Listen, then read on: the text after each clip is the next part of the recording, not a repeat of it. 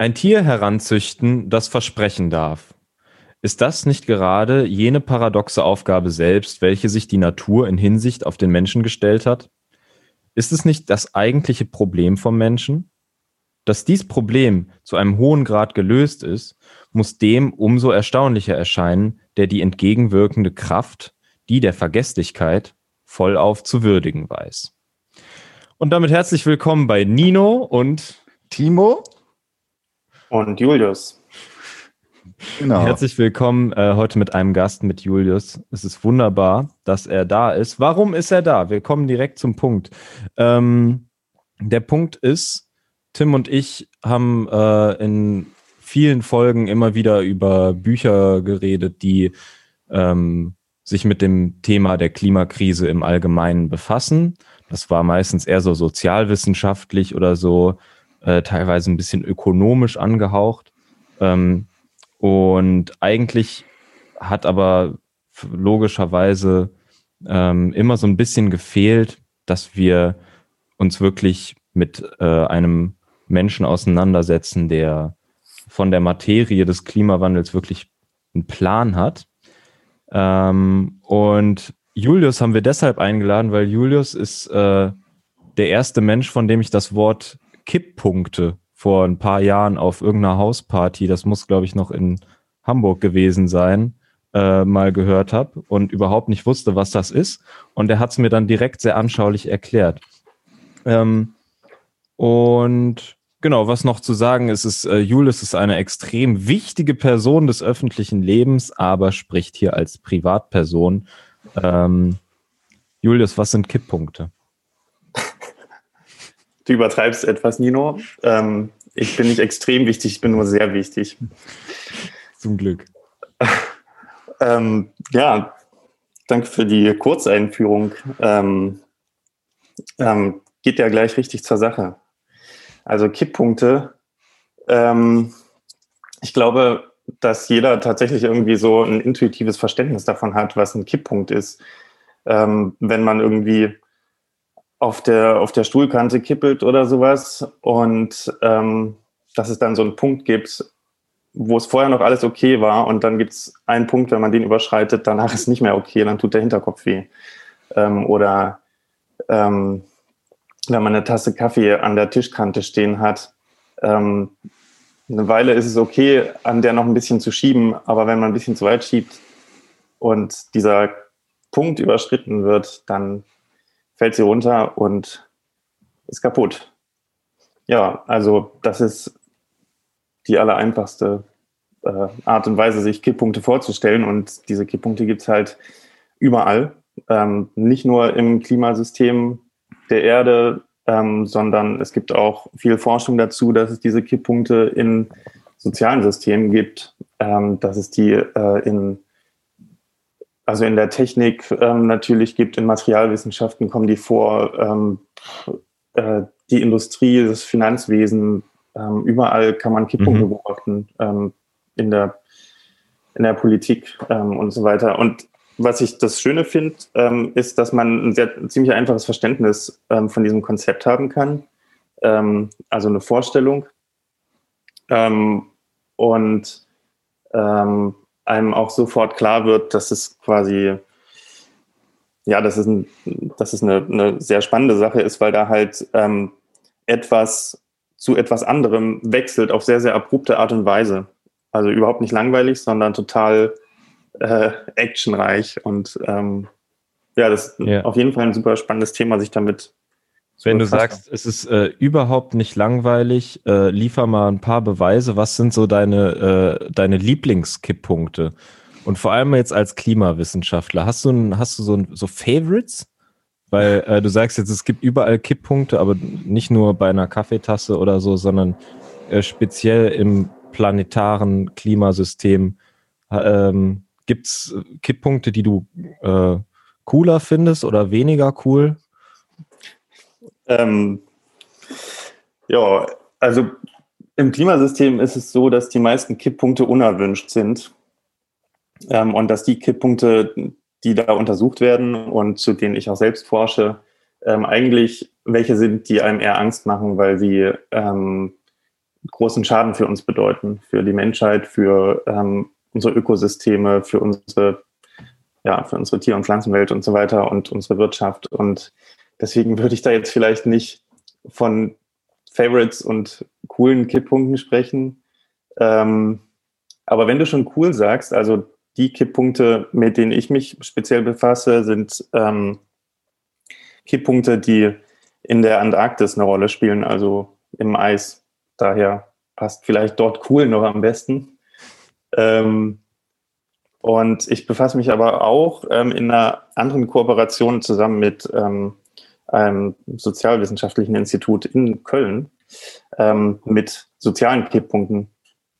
Und ähm, da gibt es auch immer mehr diese ähm, Forschungsrichtung, ähm, wo, es, wo es um positives Kippen geht, also quasi ähm, gesellschaftliche Transformationen herbeizuführen, schnelle Transformationen, indem man sozusagen solche Kippprozesse in der Gesellschaft ähm, provoziert und dadurch ähm, Gesellschaften oder zum Beispiel, ja, ich, ich sage mal Gesellschaften auf den Pfad ähm, des Klimaschutzes sozusagen schneller bringen kann, als man das erwarten würde, wenn man einfach sozusagen den, den üblichen, ähm, die übliche Entwicklung, von der üblichen Entwicklung ausgeht und wie langsam die ist. Ähm, und das, das ist, ähm, das, das, das würde ich vielleicht als meine favorisierten Kipppunkte bezeichnen. Ähm, mhm. Und genau, das war jetzt noch sehr, ja, sehr allgemein. Ihr wollt wahrscheinlich Beispiele haben oder sowas, oder? Ähm, Sekunde, also ich würde vielleicht äh, zwei, drei Sätze noch kurz sagen, weil jetzt Nino so sofort mitten ins Thema reingesprungen ist und so gar nichts äh, drumrum gesagt hat. Deswegen vielleicht nochmal, also Julius äh, ist ein äh, anerkannter Klimaforscher äh, und was wir heute machen wollen, wir wollen uns heute unter zunächst einmal mit einem äh, Artikel beschäftigen, der, den du mit äh, mehreren Leuten tatsächlich sogar als Erstautor bei Nature veröffentlicht hast. Ist das eigentlich tatsächlich Nature oder irgendwie eine Unterform von Nature? Das ist tatsächlich ähm, die Nature, Nature. Ähm, also, also nicht Communication oder sowas. Also nee. ein, ein ganz wichtiger äh, Ort, ne? Und äh, das zeigt schon, dass wir hier es mit jemandem zu tun haben, der sich äh, sehr, sehr gut mit diesen Sachen auskennt. Und äh, deswegen sind wir da sehr gespannt drauf, dass wir uns äh, damit beschäftigen. Äh, tatsächlich, ne, du hast schon gesagt, wir werden jetzt gleich äh, uns noch relativ lange wahrscheinlich auch über das arktische äh, Eis, äh, Eis, wie sagt man, Schelf? Äh, Eisschild. Eisschild äh, ähm, beschäftigen. Tatsächlich habe ich zu diesen Kipppunkten, du hast jetzt gesagt, das ist was, was man sich relativ gut vorstellen kann. Ne? Also solche Sachen, äh, man hat einen Zustand und wenn man dann die Tasse ein bisschen weiter schiebt, dann kippt es in einen anderen Zustand.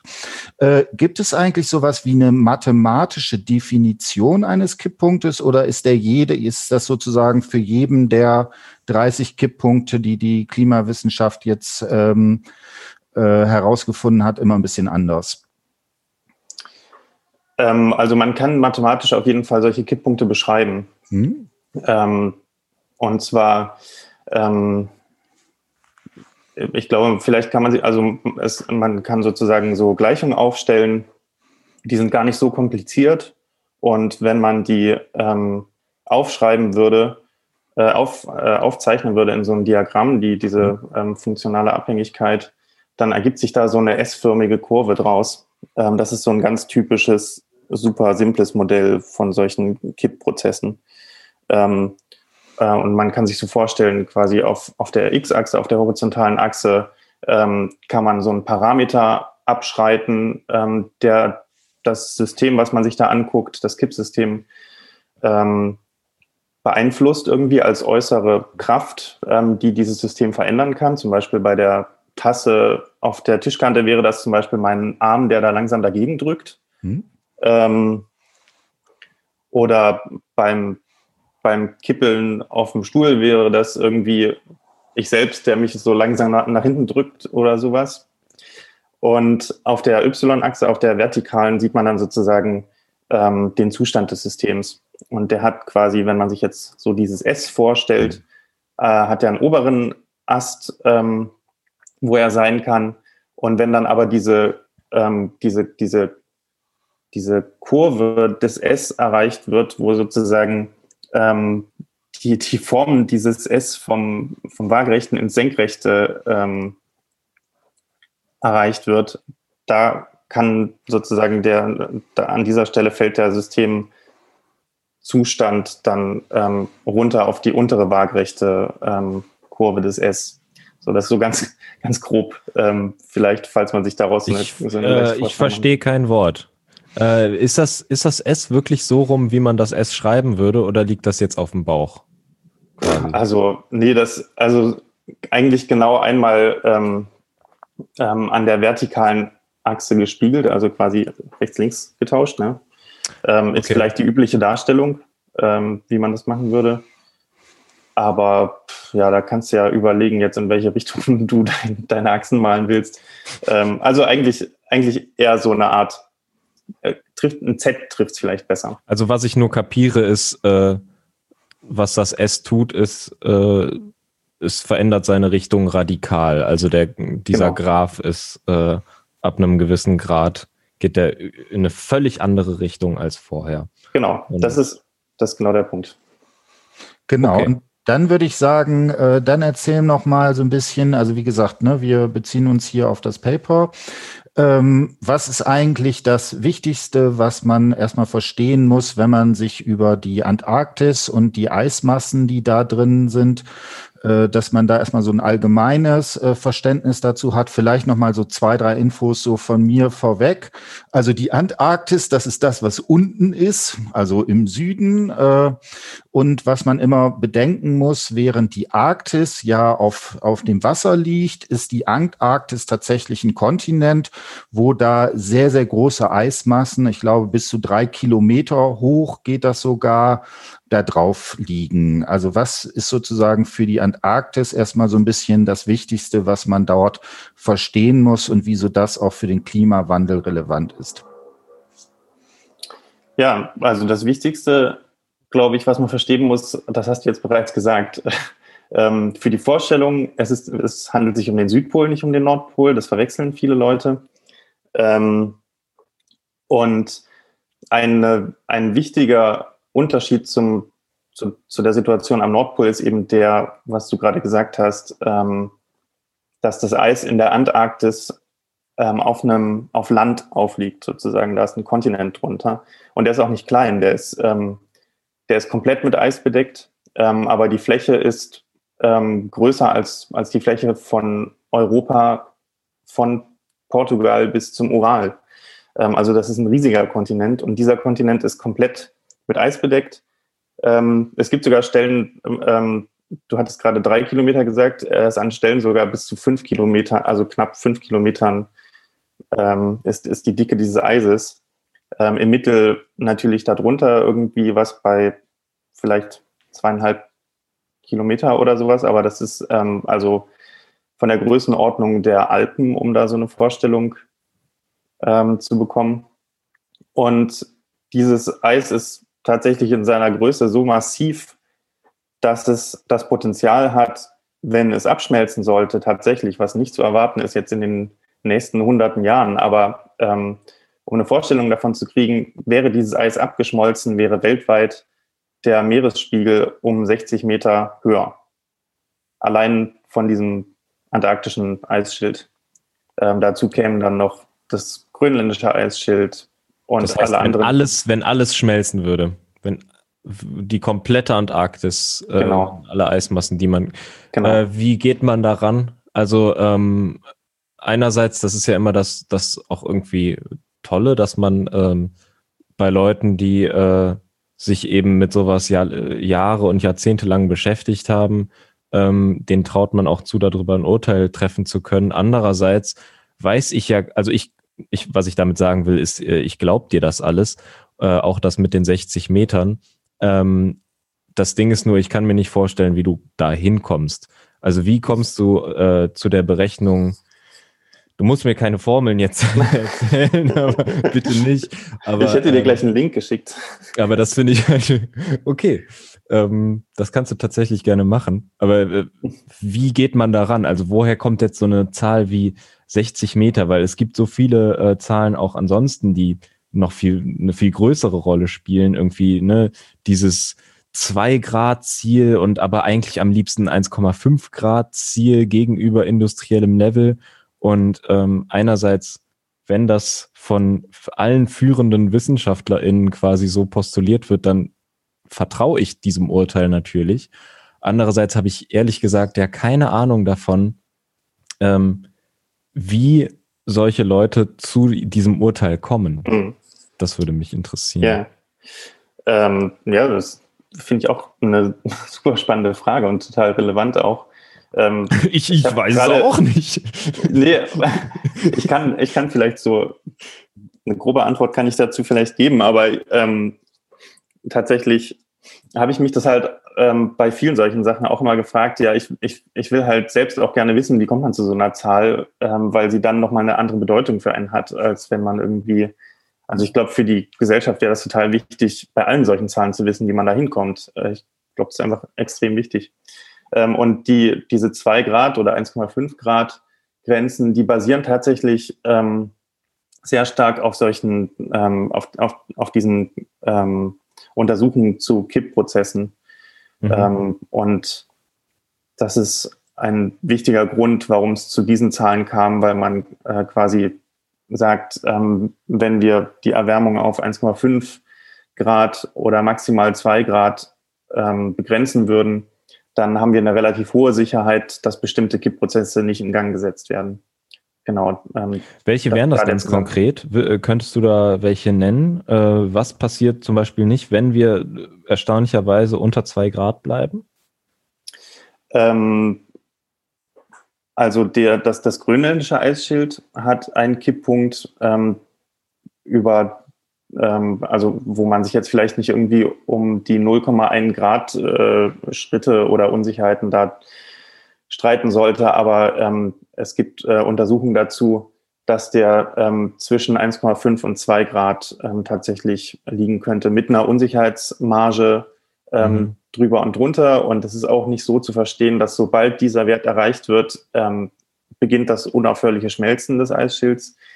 Ähm, aber wenn wir langfristig die Temperaturen so viel höher hätten, dann müsste man damit rechnen, dass sozusagen dieser Punkt überschritten wird und danach quasi auch abkühlen und zurückkehren zu vorindustriellen Temperaturen nichts mehr ändern würde. Dann wäre sozusagen dieser Prozess in Gang gesetzt, dieses Kippen, was dann weitergeht, auch wenn die Temperatur wieder runtergeht.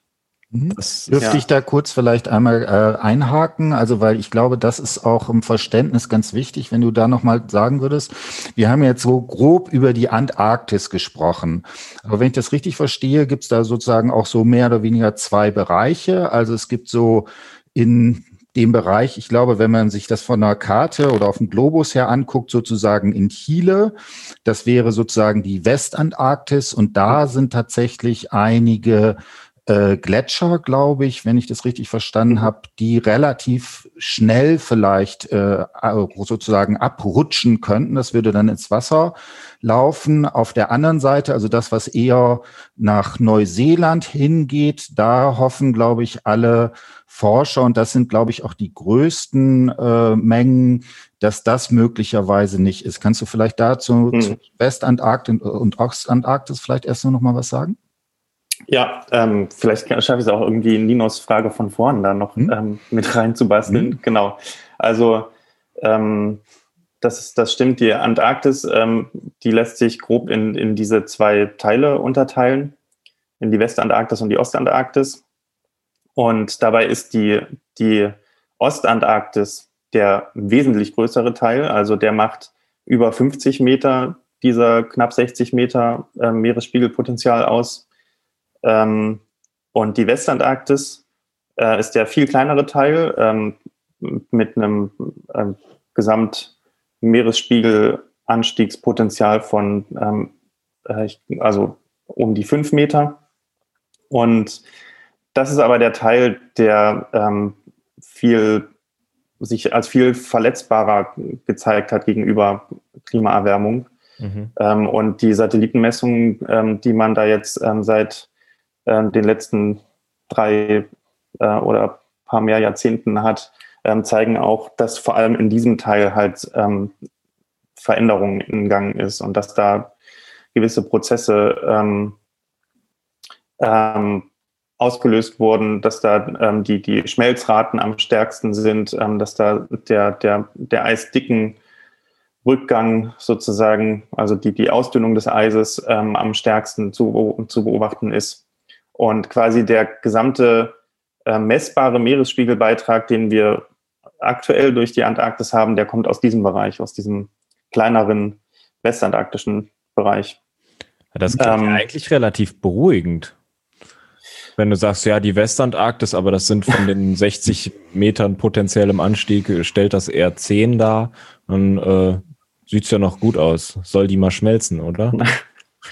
Also, ich meine, man muss sich trotzdem vergegenwärtigen, dass selbst ähm, drei Meter Meeresspiegelanstieg, ähm, was wir uns langfristig einhandeln würden, ähm, das Ende aller großen ähm, Küstenmetropolen bedeuten würde. Also Hamburg liegt, glaube ich, im Mittel irgendwie so acht Meter über dem Meeresspiegel.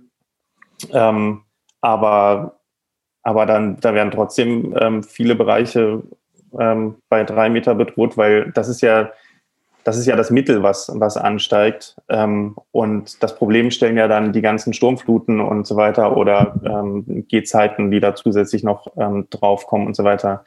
die stellen ja dann das Problem noch dar. okay. Und es gibt riesige Metropolen ähm, in, also Kalkutta oder sowas, die, die ähm, Großteil von Holland, ähm, das liegt alles unter Meeresspiegel jetzt schon quasi. Mhm. Und da sind drei Meter wirklich ähm, keine Peanuts. Mhm. Und ich fand äh, ganz toll die Überschrift, die, glaube ich, der, der Guardian war es, glaube ich, gebracht hat über, über, die, über das Paper, also über dein Paper, äh, von wegen We will Punkt Punkt Punkt lose New York oder sowas.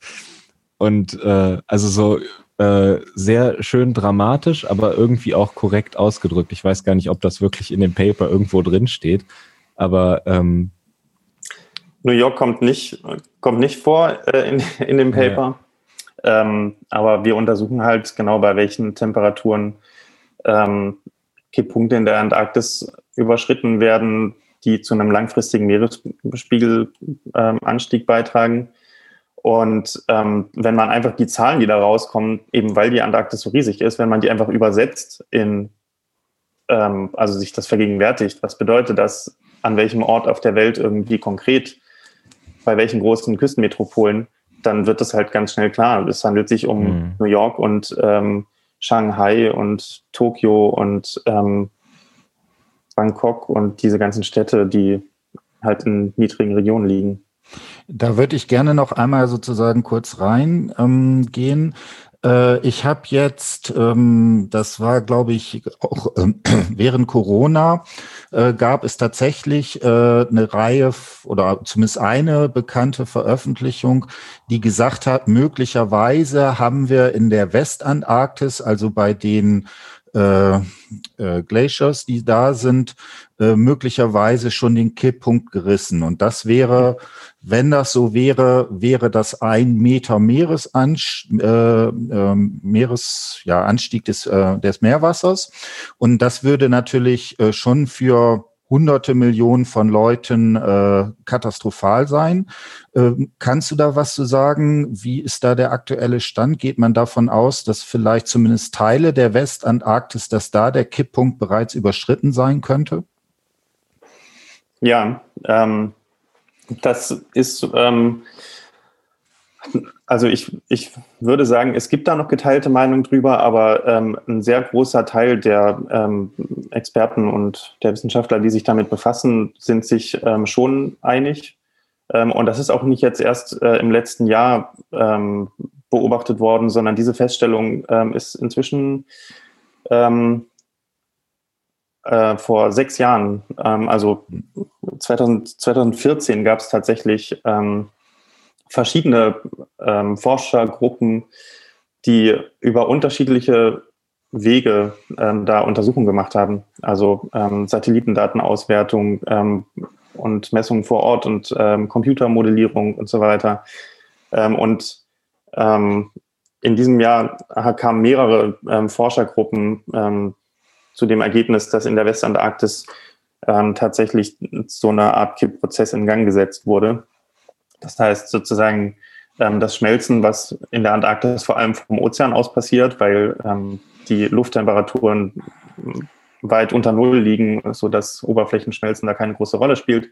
Aber der Ozean, der ist halt ähm, nah am Gefrier, am, am Schmelzpunkt quasi. Mhm. Der ist, ähm, dass sozusagen von dieser Ozeanseite ähm, langsam das Eis angefressen wird.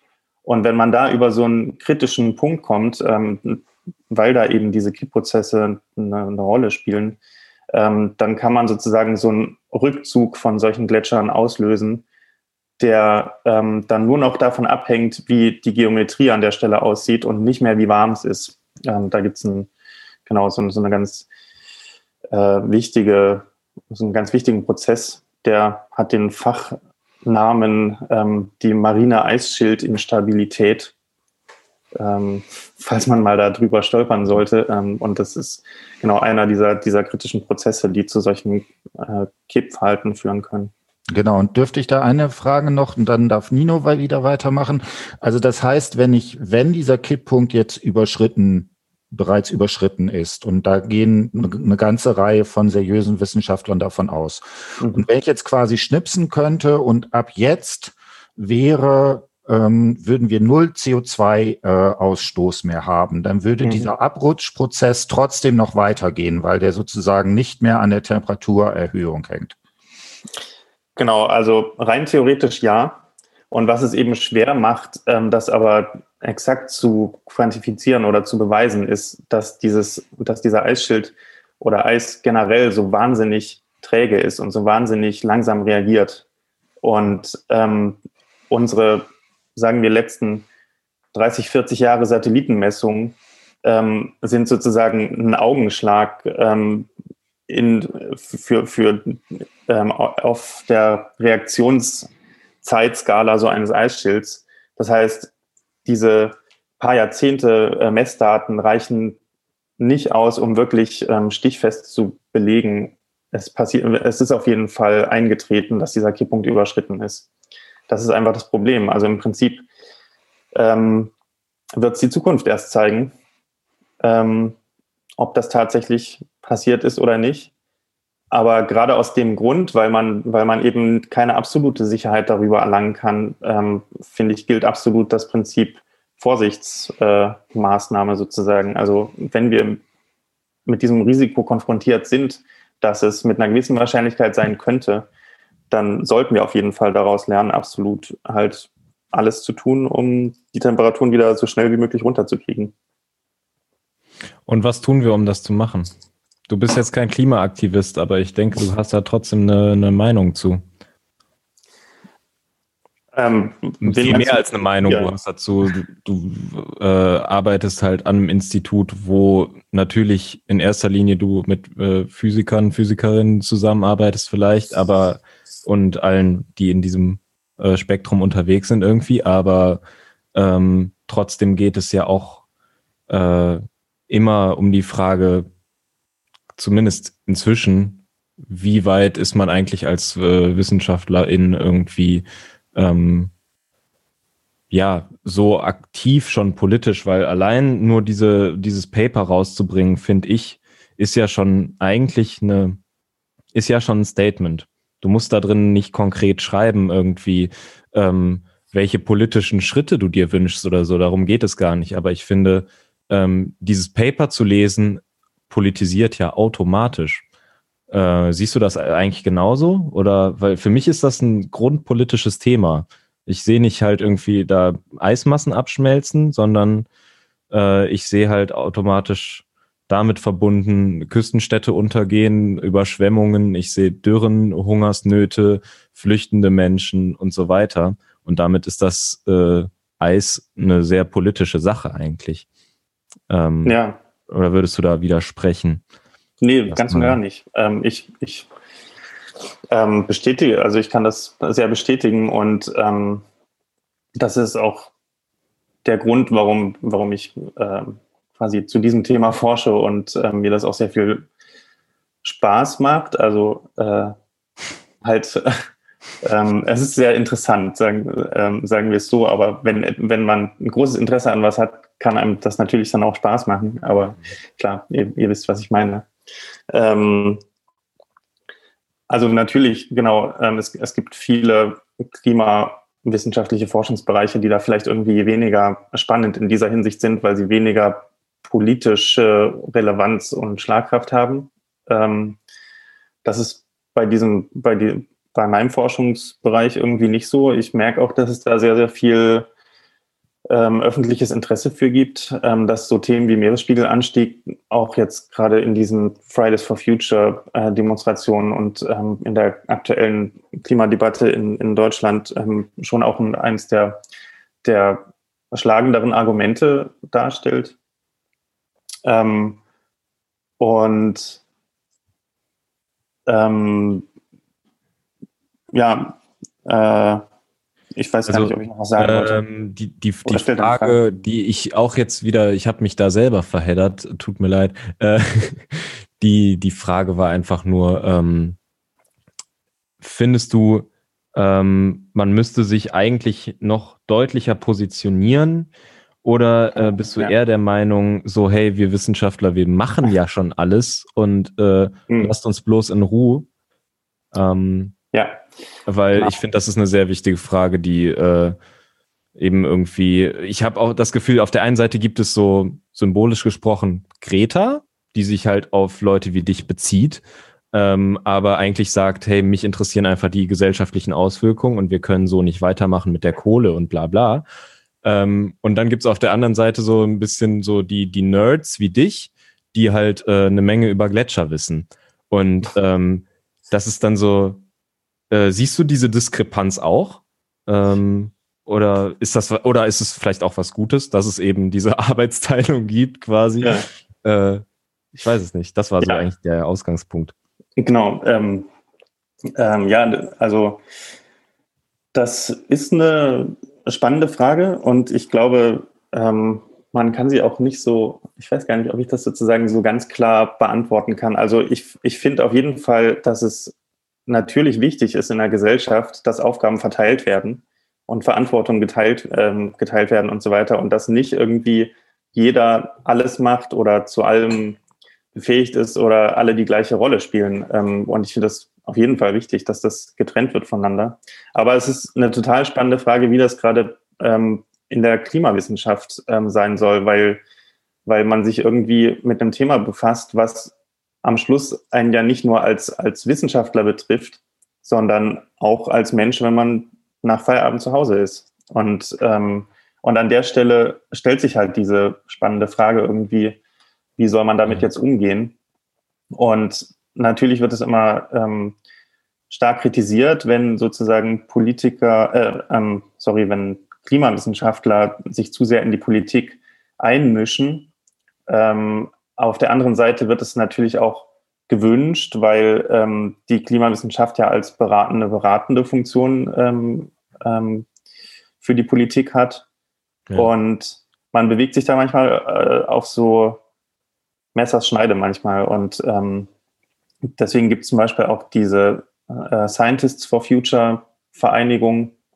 Ähm, und das war für mich irgendwie auch so die Erkenntnis, ähm, oh, das ist total wichtig, gerade in unserer Zeit irgendwie, dass eben Wissenschaftler ihren Elfenbeinturm verlassen und wirklich sagen, es ist ein, es ist ein Thema, das geht uns nicht nur, nur als Wissenschaftler an, sondern wir sind auch, wir sind genauso Menschen, die ja. unter den Folgen des Klimawandels zu leiden hätten und so weiter. Und ähm, durch diese Scientists for Future wird eben sozusagen so ein neuer Rahmen gegeben, dass man, dass, dass sozusagen Wissenschaftler auch die Möglichkeit haben, als, als Privatperson mit mhm. Der, mit dem entsprechenden wissenschaftlichen Hintergrund sozusagen da auch eine Meinung zu haben zu können und eine Stimme zu haben zu können. Ich finde das total spannend, weil die äh, eigentlich ja die äh, Naturwissenschaften eher so als das Genre der Freaks gelten, habe ich oft das Gefühl, während äh, die, äh, ja, ich meine, ich meine das äh, gar sehr ernst und auch nicht wertend. ähm, aber äh, zum Beispiel bei einem, bei einem Sozialwissenschaftler, äh, irgend so ein Armutsforscher, da wundert sich kein Mensch, wenn der Typ irgendwie super politisch unterwegs ist. Und das Interessante ist aber, dass eben so ein Genre von Leuten, denen man das eigentlich nicht so zuschreiben würde, intuitiv, ähm, dass genau diese Leute äh, eben langsam anfangen, ähm, vielleicht ist es auch nur mein persönlicher Eindruck, aber äh, ich habe halt das Gefühl, dass das sich so in, in, in einer Wissenschaft, in der es eigentlich nicht unbedingt gegeben ist, zu fragen, was hat meine Wissenschaft mit mir zu tun, was bei einem Sozialwissenschaftler vielleicht sehr viel direkter sein kann, weil, ne, wenn ein mhm. Armutsforscher, der guckt ja. sich dann die Obdachlosen auf der Straße an und äh, wirft denen was in den äh, Pappbecher und merkt in dem Moment, oh, das, das mit der Armut, das hat wirklich mit mir was zu tun. Ich sehe die Armut und bla bla.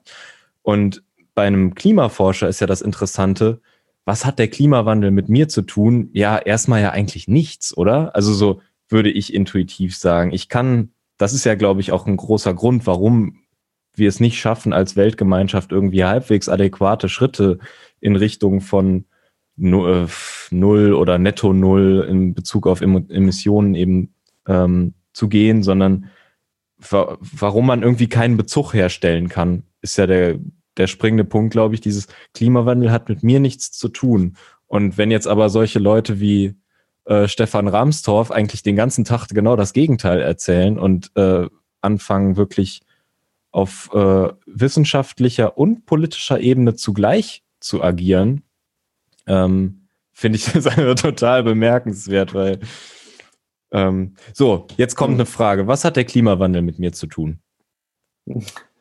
Viel.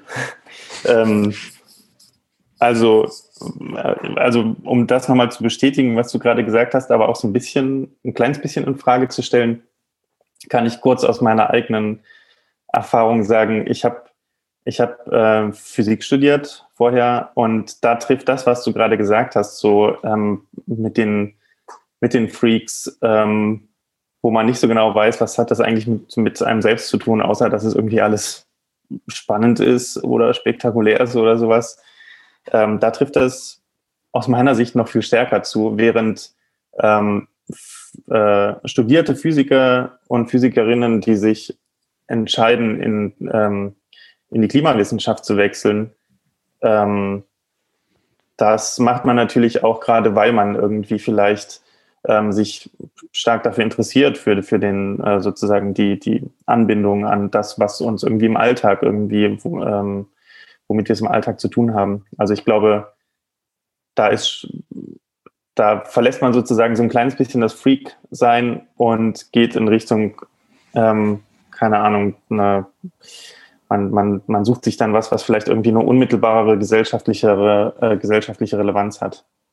Mhm. Ähm, und viele Klimawissenschaftler sind auch ähm, recht laute Stimmen äh, im, im, im, politischen Diskurs da und ähm, was man vielleicht von Physikern weniger kennen würde oder so. Genau. genau. Aber jetzt komme ich, jetzt versuche ich auf deine Frage noch ganz kurz zurückzukommen, ähm, was der Klimawandel mit einem zu tun hat. Ich glaube, schwierig ist halt, ähm, diese Vorstellung, wenn wir immer von einem Grad Erwärmung reden, ähm, globaler durchschnittlicher ähm, Erwärmung, dass man, dass man schnell so denkt, ähm, wenn man das nicht gut genug versteht, denkt man, naja, ein Grad sollte mich freuen irgendwie, ne? wenn das jetzt irgendwie aus 25 Grad Temperatur 26 Grad macht, ist doch schön. Ähm, und ähm, das Schwierige bei, bei Klima ist, dass man sich Klima schwerer vorstellen kann als Wetter. Wetter ist irgendwie, es regnet oder es regnet nicht oder es schneit. Das, das ist so eine Alltagserfahrung und Klima ist halt der langfristige Zeitraum und das kann man sich als Mensch einfach schlecht vorstellen. Wir reden da sozusagen von so Zeitskalen, die eher von der Länge eines Menschenlebens sind oder sowas. Also Klima ist definiert als der über 30 Jahre gemittelte Zustand ähm, mhm. des Wetters sozusagen.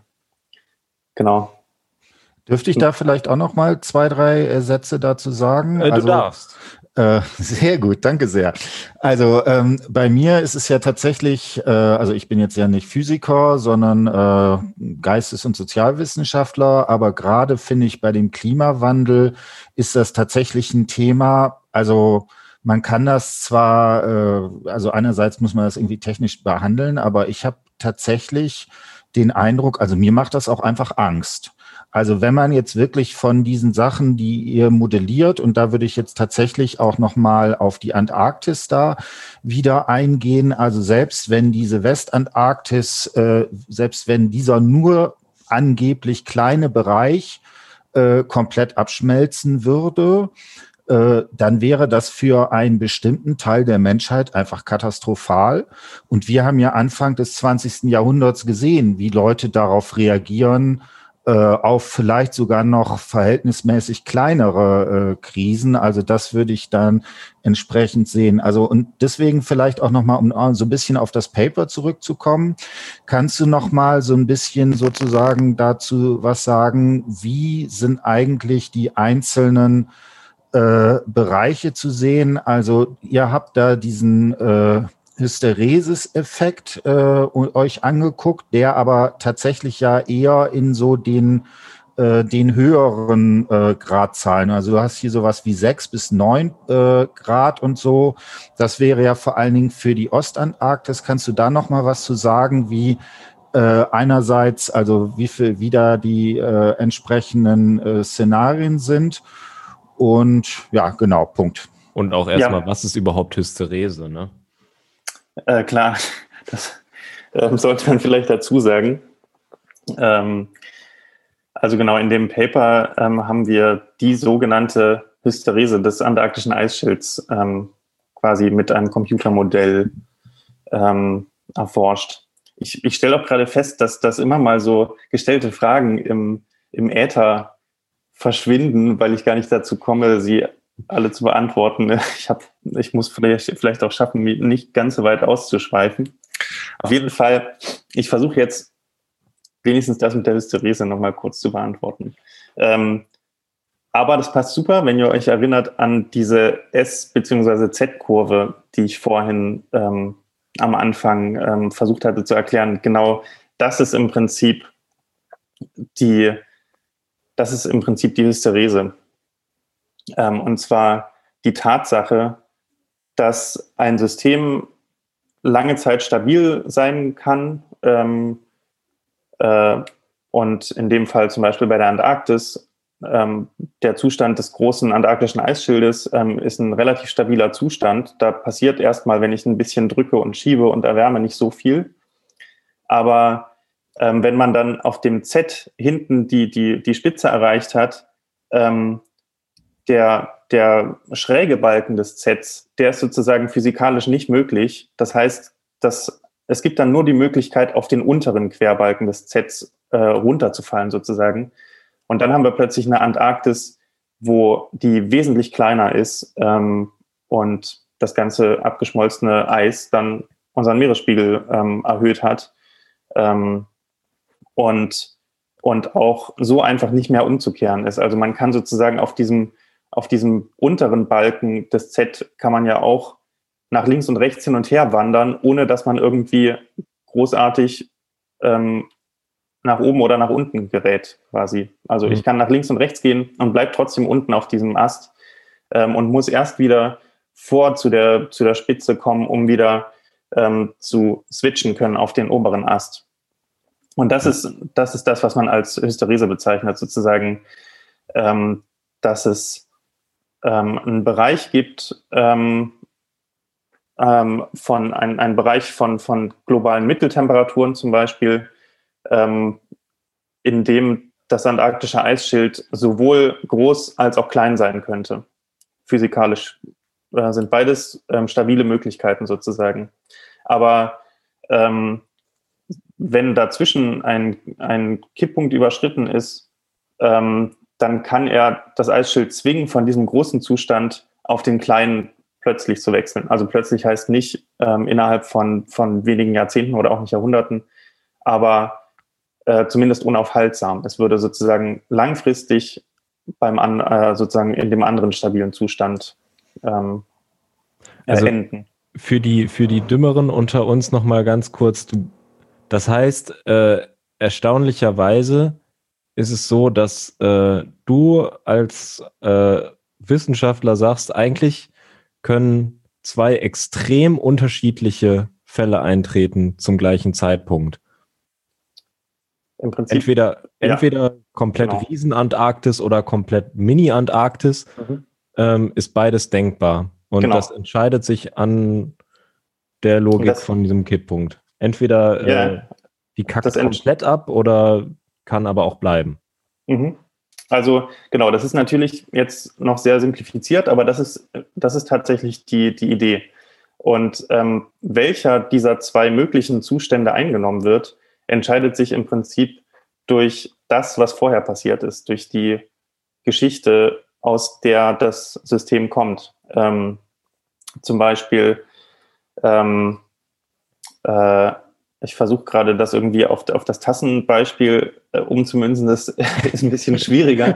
ähm, also bei der, bei der Antarktis ist es so, solange sie, ähm, solange wir so einen Zustand haben, wo mit einer großen, stabilen Antarktis am Südpol, einem großen Eisschild, ist es halt ähm, sehr, sehr schwierig, sie da rauszukriegen.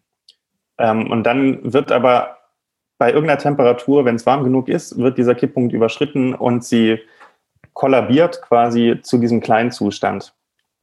Ähm, und ähm, wenn, wenn, ich jetzt, wenn ich jetzt die Temperaturen wieder abkühlen würde, dann hätte ich das gleiche Problem wie halt beim Schmelzen. Es würde nämlich erstmal nichts passieren. Ähm, und man muss sehr, sehr, sehr weit wieder runtergehen mit den Temperaturen, bis sie irgendwann wieder den Kipppunkt überschreitet, ähm, um wieder hoch zu, zu switchen auf, die, auf den oberen Ast, auf die, auf die große, stabile äh, Antarktis. Mhm.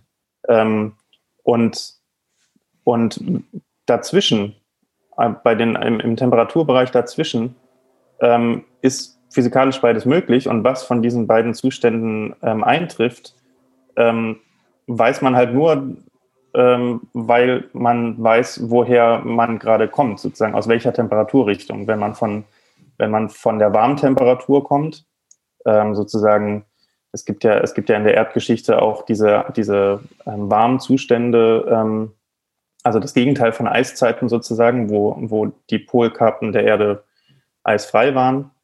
Ähm, ähm, dann, dann muss man erst mit der Temperatur sehr viel weit, weiter runtergehen, ähm, bis der Punkt überschritten wird, wo sich das Eis ansammeln kann und aufbauen kann, bis man ein Eisschild kriegt. Äh, und andersrum, wenn man sozusagen aus der Eiszeitrichtung kommt, und das, das ist gerade bei uns heute nämlich der Fall, ähm, vor uns, ähm, also hinter uns liegt eine, liegt, liegt, liegt eine Eiszeit, quasi erdgeschichtlich betrachtet. Ähm, deswegen haben wir gerade eine große Antarktis und wir müssen sozusagen relativ weit hoch mit den Temperaturen gehen, um diesen Punkt zu erreichen, wo es dann runter äh, switchen würde. Mhm. Genau. Darf, ich da, darf ich da vielleicht auch nochmal was zu sagen, weil ich versuche das nochmal äh, zusammenzufassen, weil eigentlich ist das, glaube ich, auch gar nicht so kompliziert. Also, wenn ich das richtig verstehe, ist es doch so, dass eben äh, die Antarktis eben äh, während der letzten Eiszeit äh, entstanden ist, also die Eismassen da drauf.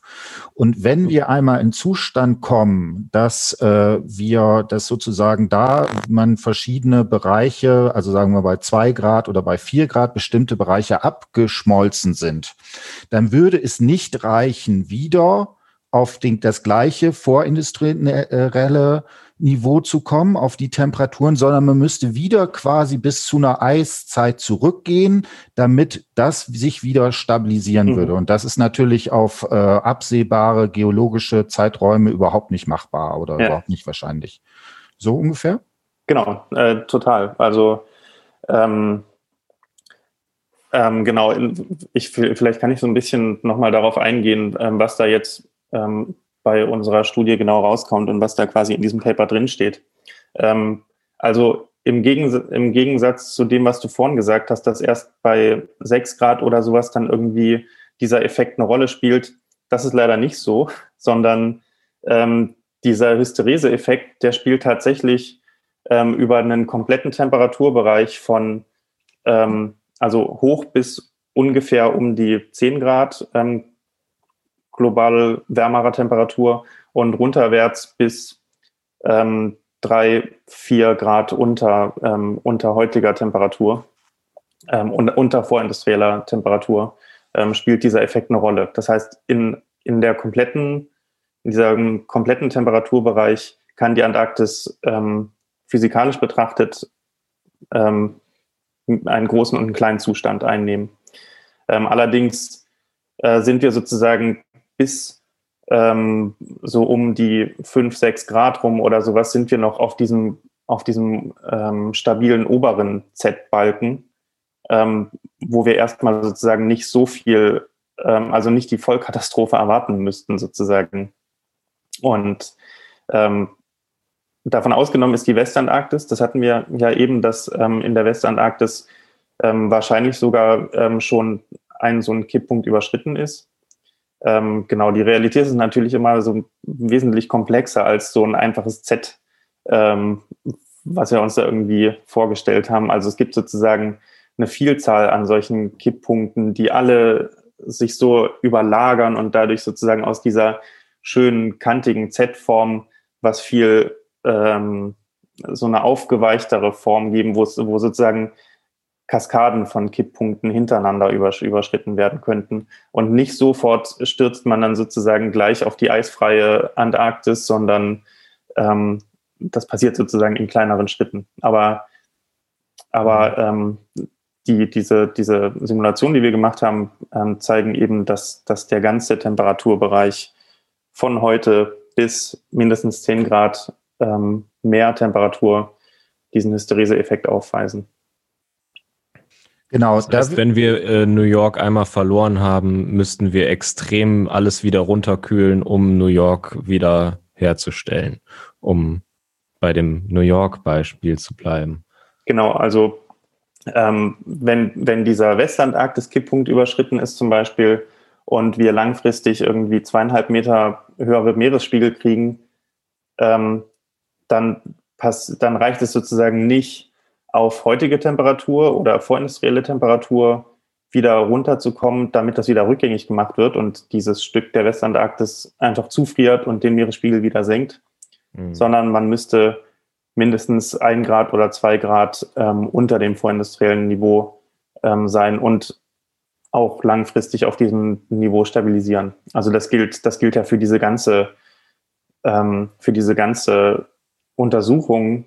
Ähm, das sind alles Sachen, die passieren nicht auf, auf Jahrhunderte Zeitskalen oder sowas, sondern eher auf Jahrtausenden oder noch deutlich darüber hinaus. Ähm, das sind sozusagen, ähm, also man spricht von Gleichgewichtszuständen sozusagen, wenn sich die Temperatur dann nicht mehr ändern würde, auf welchem Niveau würde sich es dann einpegeln? Mhm. Ähm, genau. Also das, das ist auch wichtig, nochmal zu sagen, ähm, nicht, nicht in dem Moment, wo die Temperatur den Kipppunkt überschreitet, ist alles zu spät, ähm, sondern das ist der Punkt, wenn wir an dem Punkt es langfristig ähm, die, die Temperaturen stabilisieren würden oder oberhalb dieses Punktes, ähm, dann würden wir uns das einhandeln. Genau. Genau. Ähm, was mich noch interessieren würde, wenn du vielleicht noch so ein paar Sätze dazu sagst. Ähm, also das Ganze beruht ja wie immer auf äh, Klimamodellen, wo man da äh, verschiedene, äh, also wo man denn die physikalischen äh, Regeln, die man da äh, herausgearbeitet hat, irgendwie in so einem Computerprogramm reinhackt und das entsprechend äh, durchrechnet. Ihr habt da jetzt ein spezifisches Modell genommen. Kannst du da noch mal so ein bisschen vielleicht, dass man so, ein, so einen Eindruck davon bekommt, was für Umfänge ist das? Wie groß mhm. sind die Dinger? Auf was für mhm. Rechnern läuft das? Dass man so eine Vorstellung davon bekommt, äh, wie äh, funktionieren äh, diese Klimamodelle vielleicht an dem Modell, was ihr verwendet habt, vielleicht exemplarisch nochmal? Mhm. Ähm, ja, ähm, voll gerne. Ähm, ja, das hilft sicher auch, sich das irgendwie so ein bisschen vorstellen zu können. Also es ist nicht alles reine Spekulation, was da betrieben wird, sondern das ist tatsächlich einfach ähm, die Naturgesetze nach denen, also den, den unsere Natur halt gehorcht, als Formeln aufschreiben, ähm, die man beobachten kann, die über ähm, viele Jahrhunderte ähm, Wissenschaftsgeschichte halt ähm, irgendwann entdeckt und rausgefunden wurden und so weiter. Ähm, und die alle zusammenzusammeln ähm, und irgendwann zu merken, das schaffe ich nicht mehr irgendwie, das alles irgendwie auf Zettel und Papier auszurechnen und dann, ähm, dann nutzt man Computerprogramme, äh, um, um quasi die Vielzahl dieser, dieser Gleichungen alle ähm, berechnen zu können, wo Zettel und Stift nicht mehr ausreicht. Und ähm, was wir für ein Modell benutzen, ähm, das ist äh, quasi zum Großteil äh, mit von, von uns ähm, entwickelt und äh, genau weiterentwickelt. Und das ist ein spezielles ähm, Computermodell, was ähm, halt die Eisschilde, ähm, also große Eismassen ähm, berechnet und basiert auf den ganz normalen physikalischen Gleichungen, den, den Eis halt gehorcht, also ähm, wie, wie das sozusagen, also Eis fließt, wenn auch sehr, sehr langsam, aber Eis ist, ist eine, ist eine ähm, Flüssigkeit, wenn man sich es genau anguckt. Ähm, und, ähm, und es gibt dann halt Naturgesetze wie äh, die Gravitation und so weiter oder ähm, dass Wärme zu Schmelzen führt und so weiter. Und all das ähm, tut man in, in, in, in Gleichung rein und ähm, ähm, bastelt sich daraus sozusagen dieses, dieses Modell, was dann alle diese Gleichungen gleichzeitig berücksichtigen kann und unter allen möglichen ähm, Startbedingungen, die ich, die ich reinstecke, dann die Evolution des Eises ausrechnen kann. Und das wird dann irgendwann sehr komplex. Also wenn man mit einem kleinen Eiswürfel anfängt, geht das vielleicht noch, aber ähm, wenn man dann die komplette realistische Geometrie eines echten Eisschildes der Größe der Antarktis irgendwie ausrechnen will, dann komme ich irgendwann auf, ähm, auf, also auf sehr, sehr äh, viele Rechenoperationen, die dafür nötig sind. Ähm, das geschieht Wie normalerweise. Wie viel RAM braucht man dann dafür? Gigabyte? Ja, also um, äh, wie viel Arbeitsspeicher brauchst du, um die Antarktis zu berechnen? Ähm, äh, viel, also Gigabyte ist dann nicht gemacht. Auf dem Laptop ähm, ist es rein theoretisch möglich, irgendwie ähm, so für ein paar Jahre in die Zukunft zu rechnen, wenn man die Auflösung auch sehr grob wählt. Also mhm. genau, Auflösung ist da natürlich ein sehr wichtiges Stichwort bei solchen Computermodellen, weil ähm, man sozusagen diese Gleichung nicht für die ganze Antarktis auf einmal lösen kann, sondern man teilt das alles in so ein kleines, in, in so ein Gitter ähm, Netz auf und dann hat man ganz, ganz viele kleine Kästchen und in jedem Kästchen wird sozusagen, werden die entsprechenden Gleichungen einzeln gelöst. Dadurch potenziert sich das enorm schnell, wenn man quasi die Auflösung ähm, feiner machen möchte, ähm, was halt wichtig ist, um bestimmte Prozesse besser untersuchen zu können. Und ähm, dann kommt man irgendwie, also äh, wenn man dann irgendwie über viele Jahre rechnen will, und das ist ja jetzt bei uns zum Beispiel der Fall, dass wir wirklich ähm, solche Gleichgewichtssimulationen, lang, Langzeitveränderungen sozusagen des Eises untersuchen wollten, dann kommst du halt ähm, in Bereiche rein, die auf keinem Standardcomputer mehr ähm, berechnet werden könnten, ähm, be also bewältigt werden könnten. Und ähm, dann kann man nur noch solche Supercomputer ähm, oder Rechencluster oder sowas, wie, äh, wie sich das nennt, halt Hochleistungsrechencluster ähm, benutzen. Und das tun wir auch. Ähm, ich habe für die Simulation äh, zu dem Paper hab, hab, lag ich teilweise so unter den, den ähm, vielleicht Top 5 oder sowas der, der ähm, Computernutzer an unserem Institut und habe diesen Hochleistungsrechner wirklich äh, quasi heiß laufen lassen. Ähm, also ihr teilt euch äh, quasi einen, einen Supercomputer. Genau. Mhm. Es, gibt einen, es gibt einen institutseigenen ähm, Supercomputer, der beheizt unser größtes Gebäude mit seiner Abwärme. ähm, und der läuft Tag und Nacht, ähm, läuft der heiß rund um die Uhr. Ähm, und genau, also ich müsste jetzt nochmal überlegen. Ähm, also das ist ein recht schnelles äh, System. Äh, da geht, das wird alles in so Teraflops oder, oder Petaflops oder sowas ähm, äh, gemessen, also quasi wie viele Rechenoperationen pro Sekunde ähm, durchgeführt werden können. Und ähm, also das geht halt äh, in den Bereich ähm, Terra oder Peta, ähm, also nochmal eine. Ähm, Was ist denn Peta? Peter kommt, glaube ich, ähm, nach Terra, was nach Giga kommt, was nach Mega okay. kommt.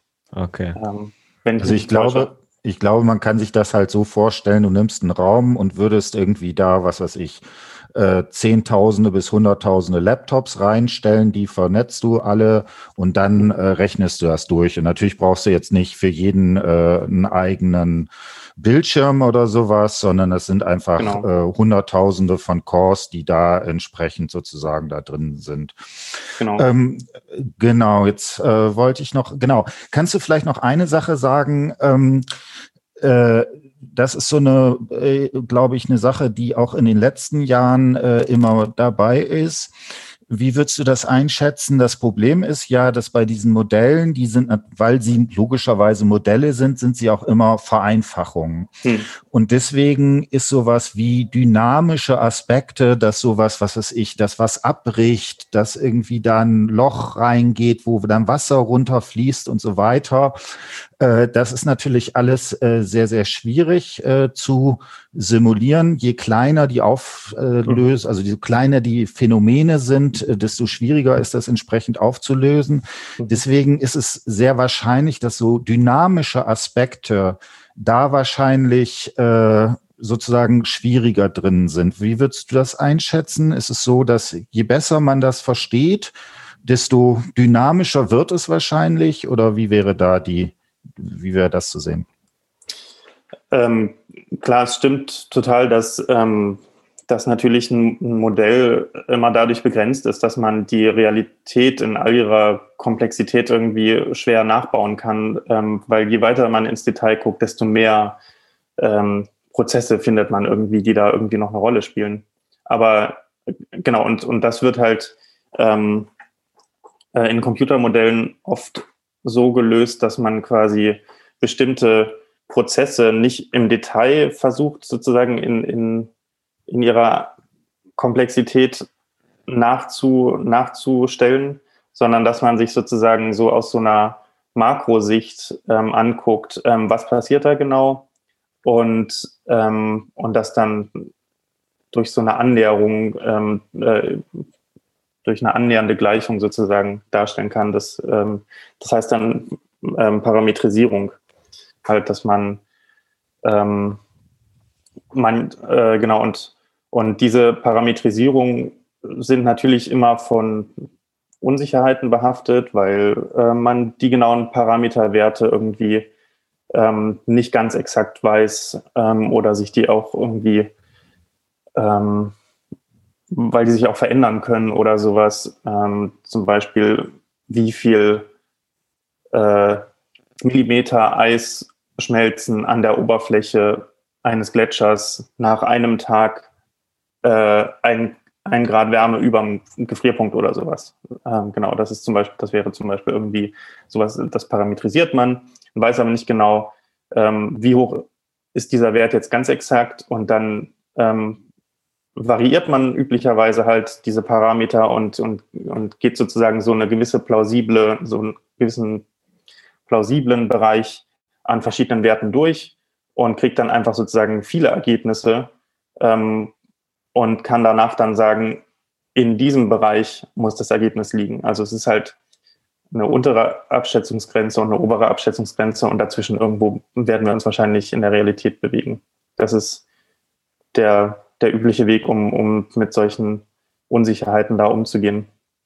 Und was jetzt äh, in unserem Fall natürlich irgendwie vielleicht nochmal speziell anders ist, ist, wenn man sich ähm, die Entwicklung der kompletten Antarktis, ähm, die komplette langfristige Entwicklung der Antarktis irgendwie ähm, anguckt, dann kann man natürlich auch schnell feststellen, dass gewisse kleinskalige Prozesse dann auch einfach keine große Rolle mehr spielen, weil es viel einen viel größeren Unterschied macht, irgendwie, ähm, äh, also mir fällt gerade äh, ähm, kein besonders anschauliches Beispiel ein, aber, aber man kann sich ja leicht vorstellen, dass dann einfach ähm, große dominante Prozesse irgendwie ähm, total die Oberhand gewinnen und das dann einfach keine Rolle mehr spielt, ob an irgendeiner kleinen Stelle an dieser Ecke des Gletschers irgendwie gerade ein Eisberg abbricht oder nicht. Das, mhm. das ist dann sozusagen, das geht unter im, im, im Rauschen und in der Unsicherheit ähm, der großen Prozesse ganz generell. Und das erleichtert es einem halt auch, weil man dann einfach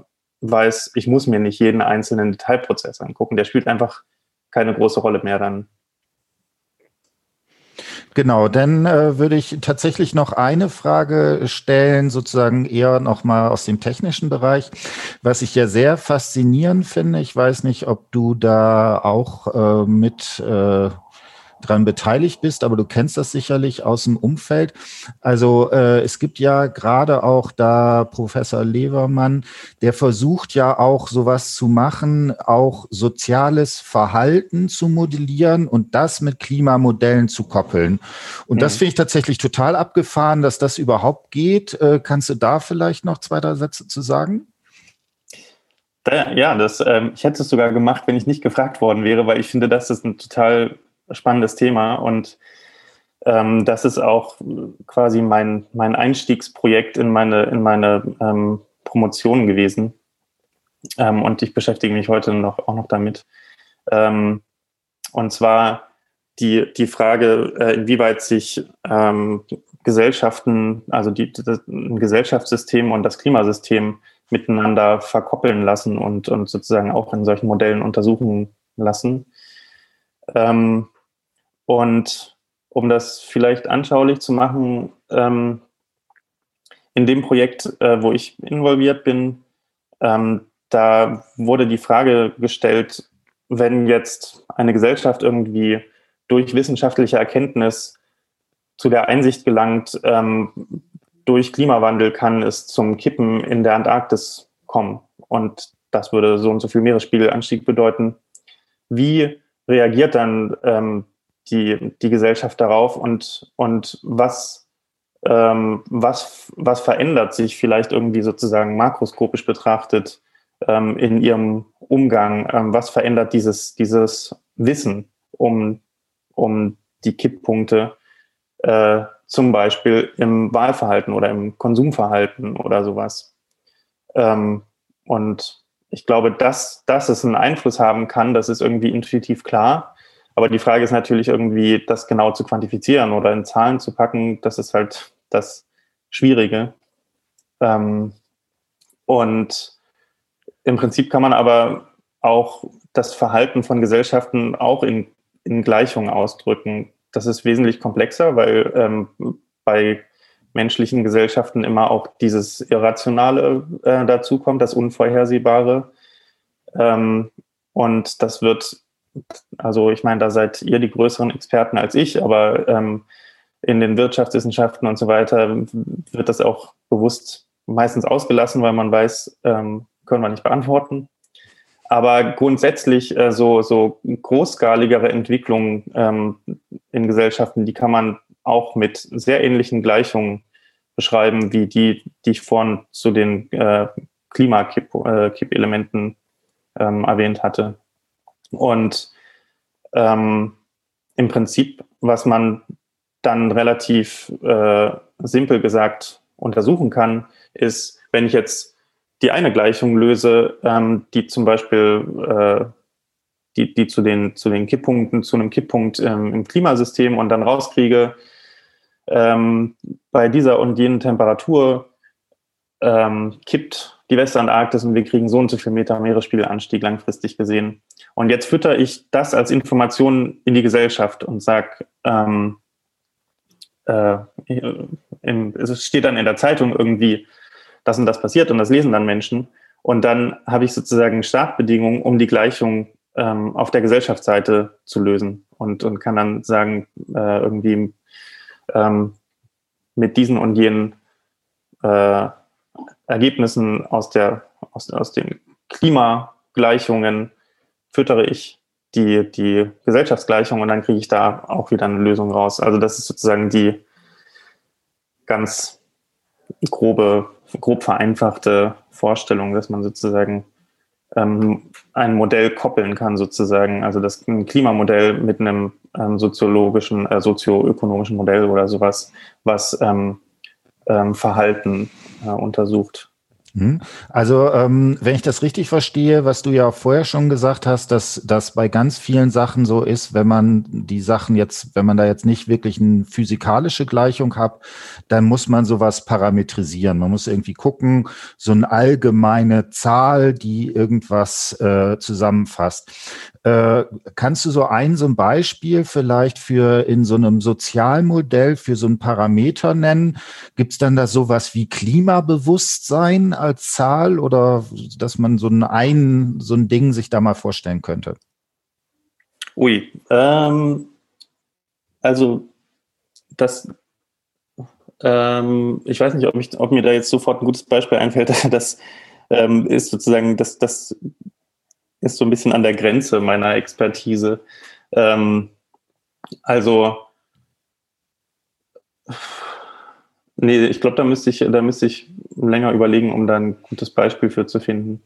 Also tatsächlich äh, können wir ja auch einfach sagen, das verschieben wir. Vielleicht kriegen wir dich ja demnächst nochmal hier ans, äh, ans Mikrofon. Und äh, also wie gesagt, das fände ich hochgradig spannend, wenn man sich da äh, nochmal äh, in Ruhe drüber unterhalten würde. Äh, dann würde ich jetzt wieder an Nino ab, an, abgeben mit der Bitte, äh, dass wir so langsam jetzt zum Ende kommen. Ich habe auch die ganze Zeit immer so kleine Angstzustände, weil ich so ein kleines äh, äh, weil meine Audioqualität hier nicht so perfekt ist. Deswegen hoffe ich, dass das alles gut geht.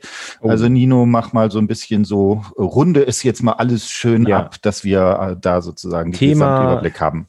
Thema Angstzustände. Ähm, Tim hat es schon angesprochen. Äh, es ist irgendwie immer so ein Angstthema, ähm, sobald man sich mit gerade mit Kipppunkten beschäftigt. Äh, das ist eigentlich nur noch beängstigend.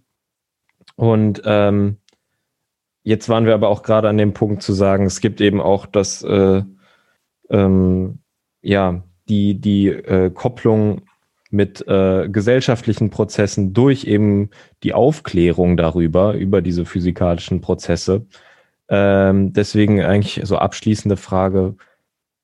Ähm, sollte man Angst haben vor Kipppunkten oder sollte man da hoffnungsvoll bleiben und ähm, was soll ich jetzt von der ganzen Sache überhaupt denken?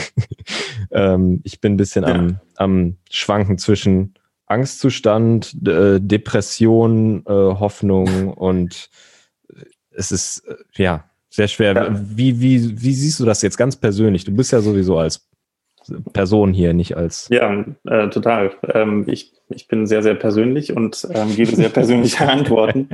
Also ähm, diese Angstfrage, die, die wurde mir irgendwie äh, regelmäßig gestellt. Ähm, und erstmal so ganz allgemein gesagt, ähm, ich, ich finde, äh, mich beruhigt das, äh, mich dann irgendwie mit einer Sache zu befassen, wenn sie mir Angst macht.